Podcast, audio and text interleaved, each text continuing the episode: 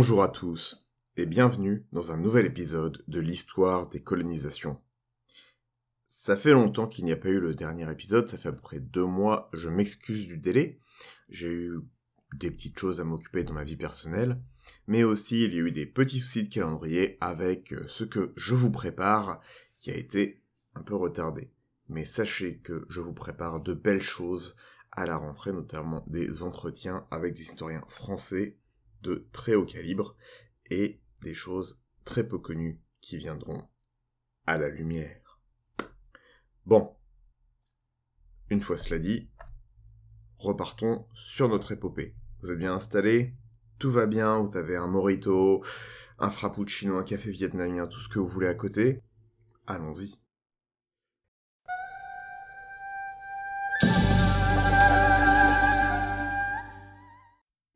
Et voilà. Ils étaient partis. Une flotte, la première navigation. Puis une deuxième, une troisième, une quatrième. 65 navires partis entre 1597 et 1602. Une douzaine de compagnies de commerce par action, soutenues par des capitaux privés, une grande innovation. Mais attention, c'était surtout une innovation dans son ampleur comme on avait vu, les Néerlandais ne savent tout simplement pas quoi faire avec leur argent, notamment l'argent du commerce de la Baltique. Pas de position héréditaire ou de titres nobles à acheter dans une république marchande. Ben non. Pas assez de terres pour s'acheter des domaines. En aparté, notons que le principe même des sociétés par action ne sont pas une innovation néerlandaise. Dès 1152, par exemple, en France, on peut discerner la première société par action connue, la société des moulins de Basacle, qui mettait en commun des capitaux locaux pour construire des infrastructures. La société, avec son système d'action, dura jusqu'au XIXe siècle. Mais contrairement à mon habitude, je m'égare. Reprenons donc. Beaucoup de compagnies, et bien plus de marins qui viennent au même endroit, en Indonésie, pour acheter la même chose. Qu'est-ce que ça donne? Eh ben, ça donne une conséquence très prévisible. Les prix à l'achat montent très, très rapidement, avec un pic en 1603. Les Provinces-Unies décident donc de prendre une décision radicale et décident de former un monopole. Un monopole, oui c'est assez dur pour eux. On parle quand même d'une société de, en gros, d'anarcho-capitalistes qui ne réussissent même pas à se mettre d'accord entre eux pour ne pas vendre d'armes aux ennemis espagnols qui sont en train de les attaquer. Imaginez donc l'ampleur du problème. C'est un peu comme si notre euh, très cher PCF, le Parti communiste français, décidait d'être coté en bourse. Il décide donc, en 1602, de former la VOC, Vereinigte Ostindische Compagnie, ou Compagnie Unie des Indes orientales. Notons que ce n'est pas, techniquement, la première compagnie des Indes orientales. Ce privilège irait à la compagnie de Londres, formée en 1600. Mais la capitalisation, c'est-à-dire la taille du capital accumulé, bien plus importante que de la néerlandaise, la taille de sa flotte, et ses ambitions, fait que la vraie rupture historique est bien marquée avec la VOC, bien plus qu'avec la compagnie londonienne. Notons d'ailleurs que je ne dis pas la compagnie anglaise ou britannique, mais c'est bien une compagnie des marchands de Londres. C'est un équilibre délicat pour les provinces maritimes. Comme on l'a déjà souligné, il n'y a pas vraiment d'État central on ne peut pas vraiment parler d'État néerlandais. Il y a les États généraux, mais ce n'est qu'une assemblée des différentes provinces. Il y a certes une autorité morale de la maison de Orange, mais ce n'est pas coercitif, et c'est d'ailleurs lié à un titre, celui de Stadtholder. Ce Stadtholder, qu'on retrouve souvent dans les histoires des provinces unies, c'est en gros un responsable de l'exécutif qui est nommé par les provinces. Ce n'est pas un titre de droit divin, ce n'est pas non plus un titre héréditaire. Si je devais m'hasarder à une comparaison hasardeuse, je dirais qu'il est à peu près équivalent à un préfet ou un tribun romain capable de mener les armées et avec un certain pouvoir, mais, mais, dans des limites assez claires et sans aucun soupçon d'absolutisme. La VOC est donc fondée en tant qu'entité indépendante. Ce n'est pas une entité de l'État. Mais l'État, de toute façon, n'existe pas. On est dans une oligarchie, et la VOC est en grande partie financée par les villes et par les plus riches.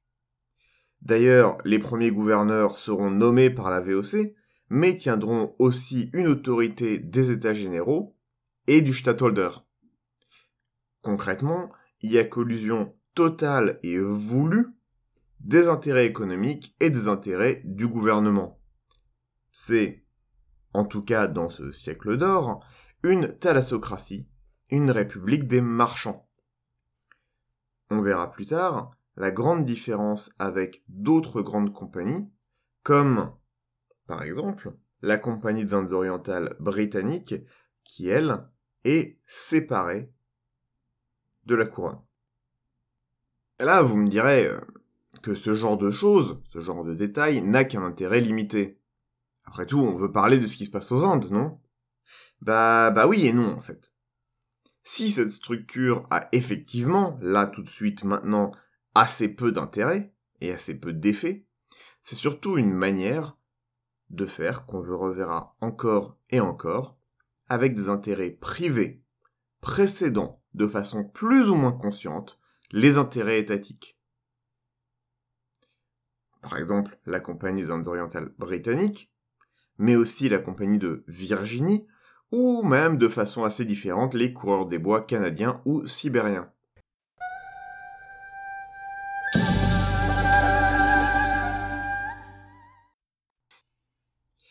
Si l'insulinde est là d'où viennent les épices, une source très importante de richesse pour le monde, que ce soit l'Europe, l'Inde ou la Chine, c'est aussi un lieu de conflit. Entre islam et hindouisme, évidemment, mais aussi entre des potentats locaux. Surtout ici, c'est une zone liminaire, entre les zones espagnoles et les zones portugaises. Les Philippines sont après tout juste au-dessus de Bornéo, à quelques encablures des Moluques, où pousse la précieuse muscade. Même si le Portugal à Malacca et l'Espagne Manille, l'insulinde et plus précisément l'archipel indonésien actuel est au bout de la chaîne pour ces deux empires. Et d'ailleurs, pile à la limite, plus ou moins vérifiée, du traité de Tordesillas qu'on a vu dans les saisons précédentes. Pour eux, c'est que les Philippines sont un lien entre l'Amérique, qui est le cœur de l'Empire espagnol, et la Chine, tandis que la puissance portugaise est plus axée sur l'Inde même.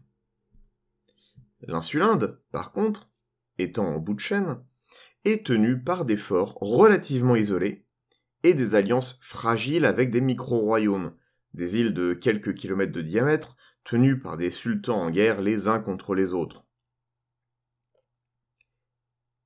Les plus grandes puissances, comme Aceh, Johor ou Banten, sont en conflit entre elles, mais aussi contre les Portugais, qu'elles n'arrivent tout simplement pas à déloger. Au centre de ce dispositif, Malacca, qu'Aceh va assiéger de nombreuses fois, sans succès. L'arrivée de la VOC est donc bien fortuite, permettant d'amener un nouvel acteur. Un acteur avec de bons vaisseaux, des canons, une doctrine maritime forte et surtout bien peu d'amour pour les Portugais.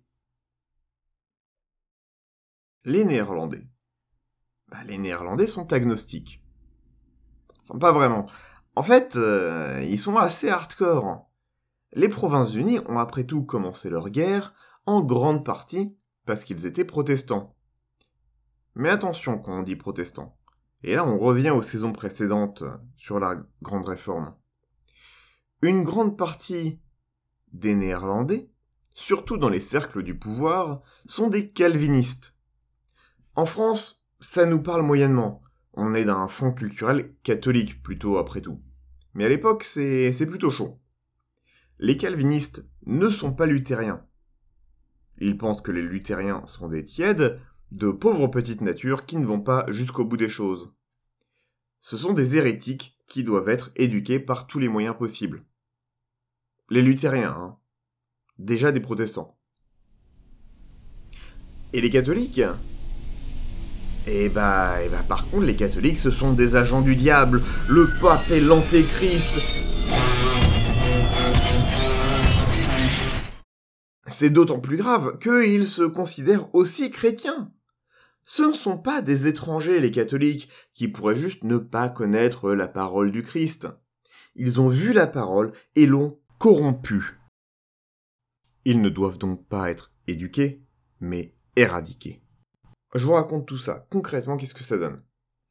Eh bah concrètement, la VOC préfère traiter avec des hindous, des shintoïstes, des bouddhistes, voire même des musulmans, plutôt que des catholiques.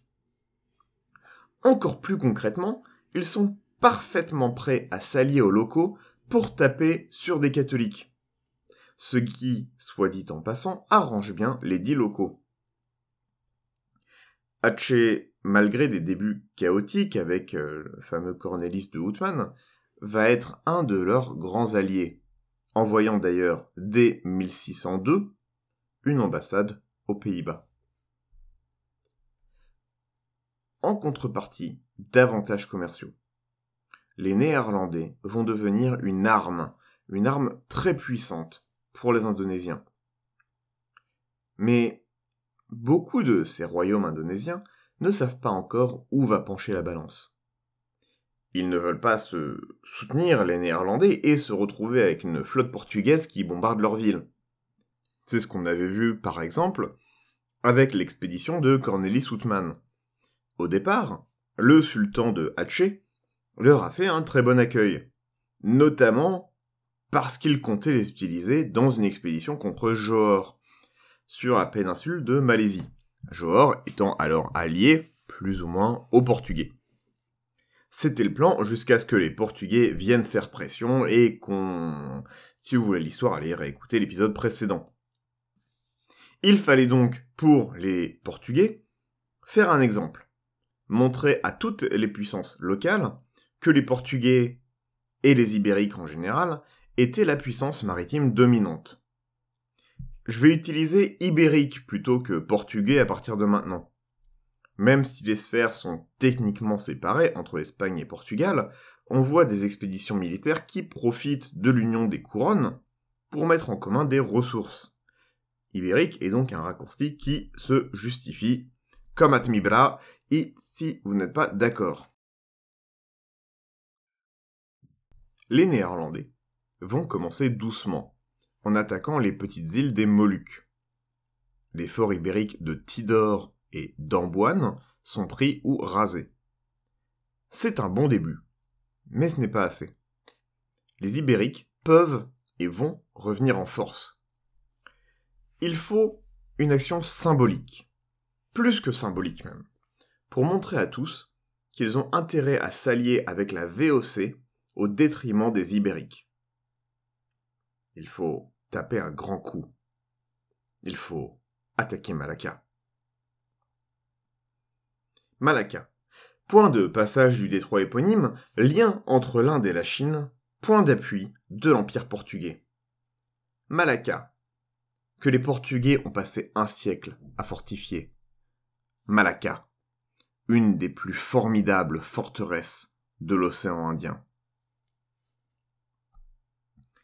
Grandes ambitions que celles de la VOC et de l'amiral Cornelis Matelief de Jonge.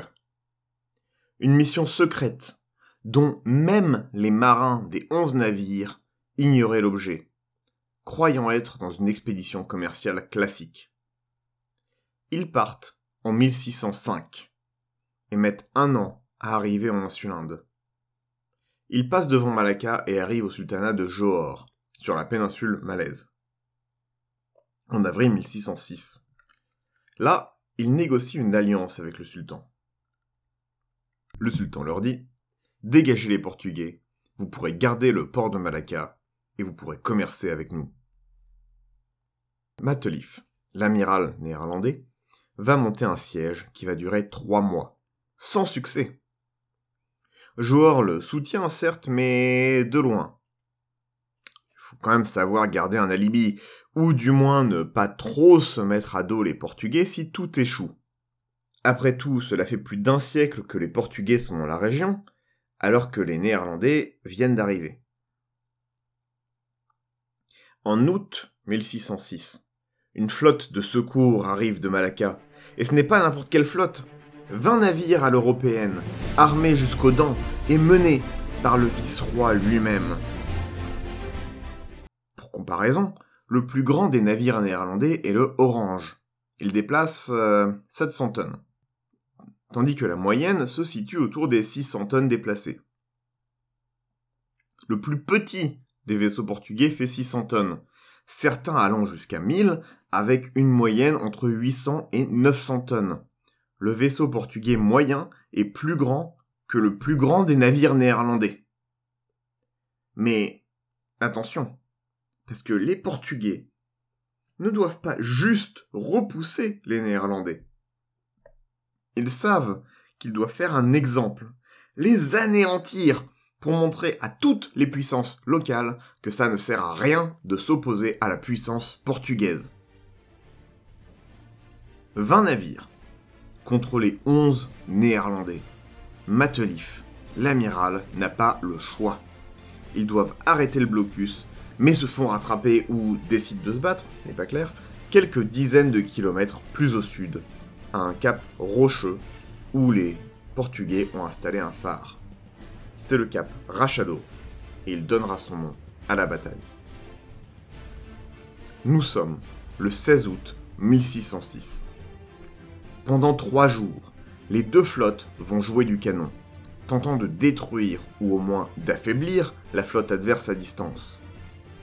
C'est le 18 août que le vent se lève, un vent qui va souffler du nord vers le sud, gonflant les voiles portugaises.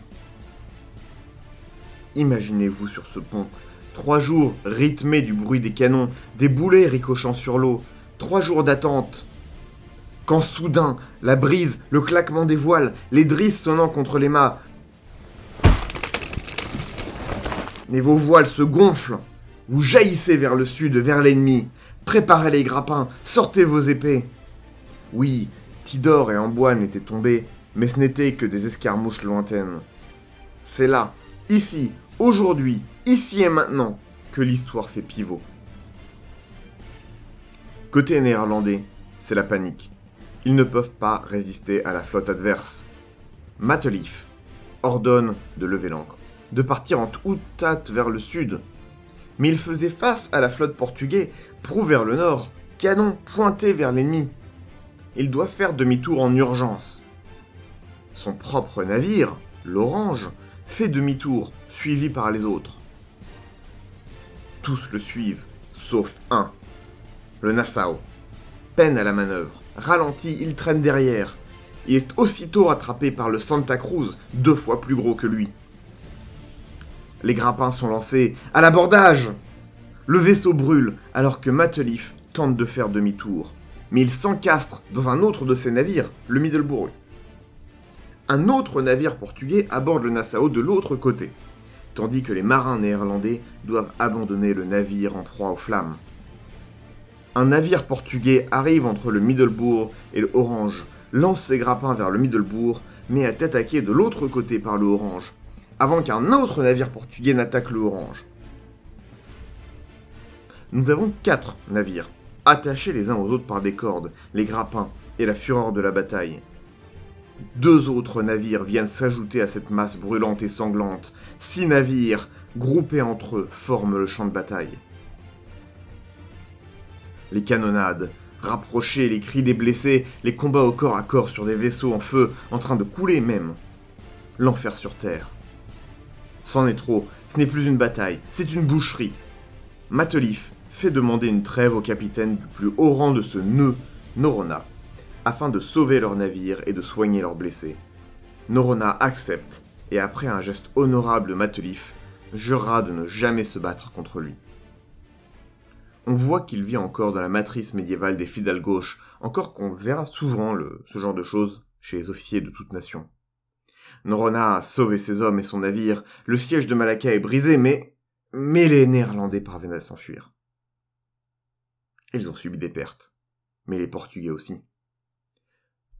Le vice-roi est furieux. Une occasion en or de détruire la flotte hollandaise, de faire un exemple sanglant de la puissance portugaise, et Norona les laisse filer par, par, par honneur, par instinct de préservation face à un navire en feu. Que dis-je, six navires sur le point de couler? Ça se comprend. Mais d'un point de vue militaire, d'un point de vue géostratégique, c'est une erreur majeure. Comme d'autres batailles portugaises un siècle auparavant, le siège de Cochin en 1504 par exemple, tout aurait pu se terminer là. Mais ce ne fut pas le cas. Les Néerlandais purent s'enfuir, allèrent réparer leurs vaisseaux et soignèrent leurs blessés à Johor. Les Portugais n'avaient pas eu leur victoire éclatante, et les Néerlandais, malgré une infériorité numérique majeure, avaient donné autant qu'ils avaient reçu. 35 ans plus tard, Malacca même tombera sous les coups d'une alliance entre la VOC et Johor, fermant une page impériale majeure pour le Portugal. Et tout commençait ici, aujourd'hui et maintenant.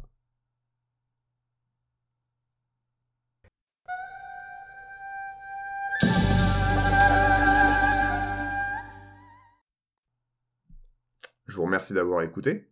J'espère que ça vous a plu.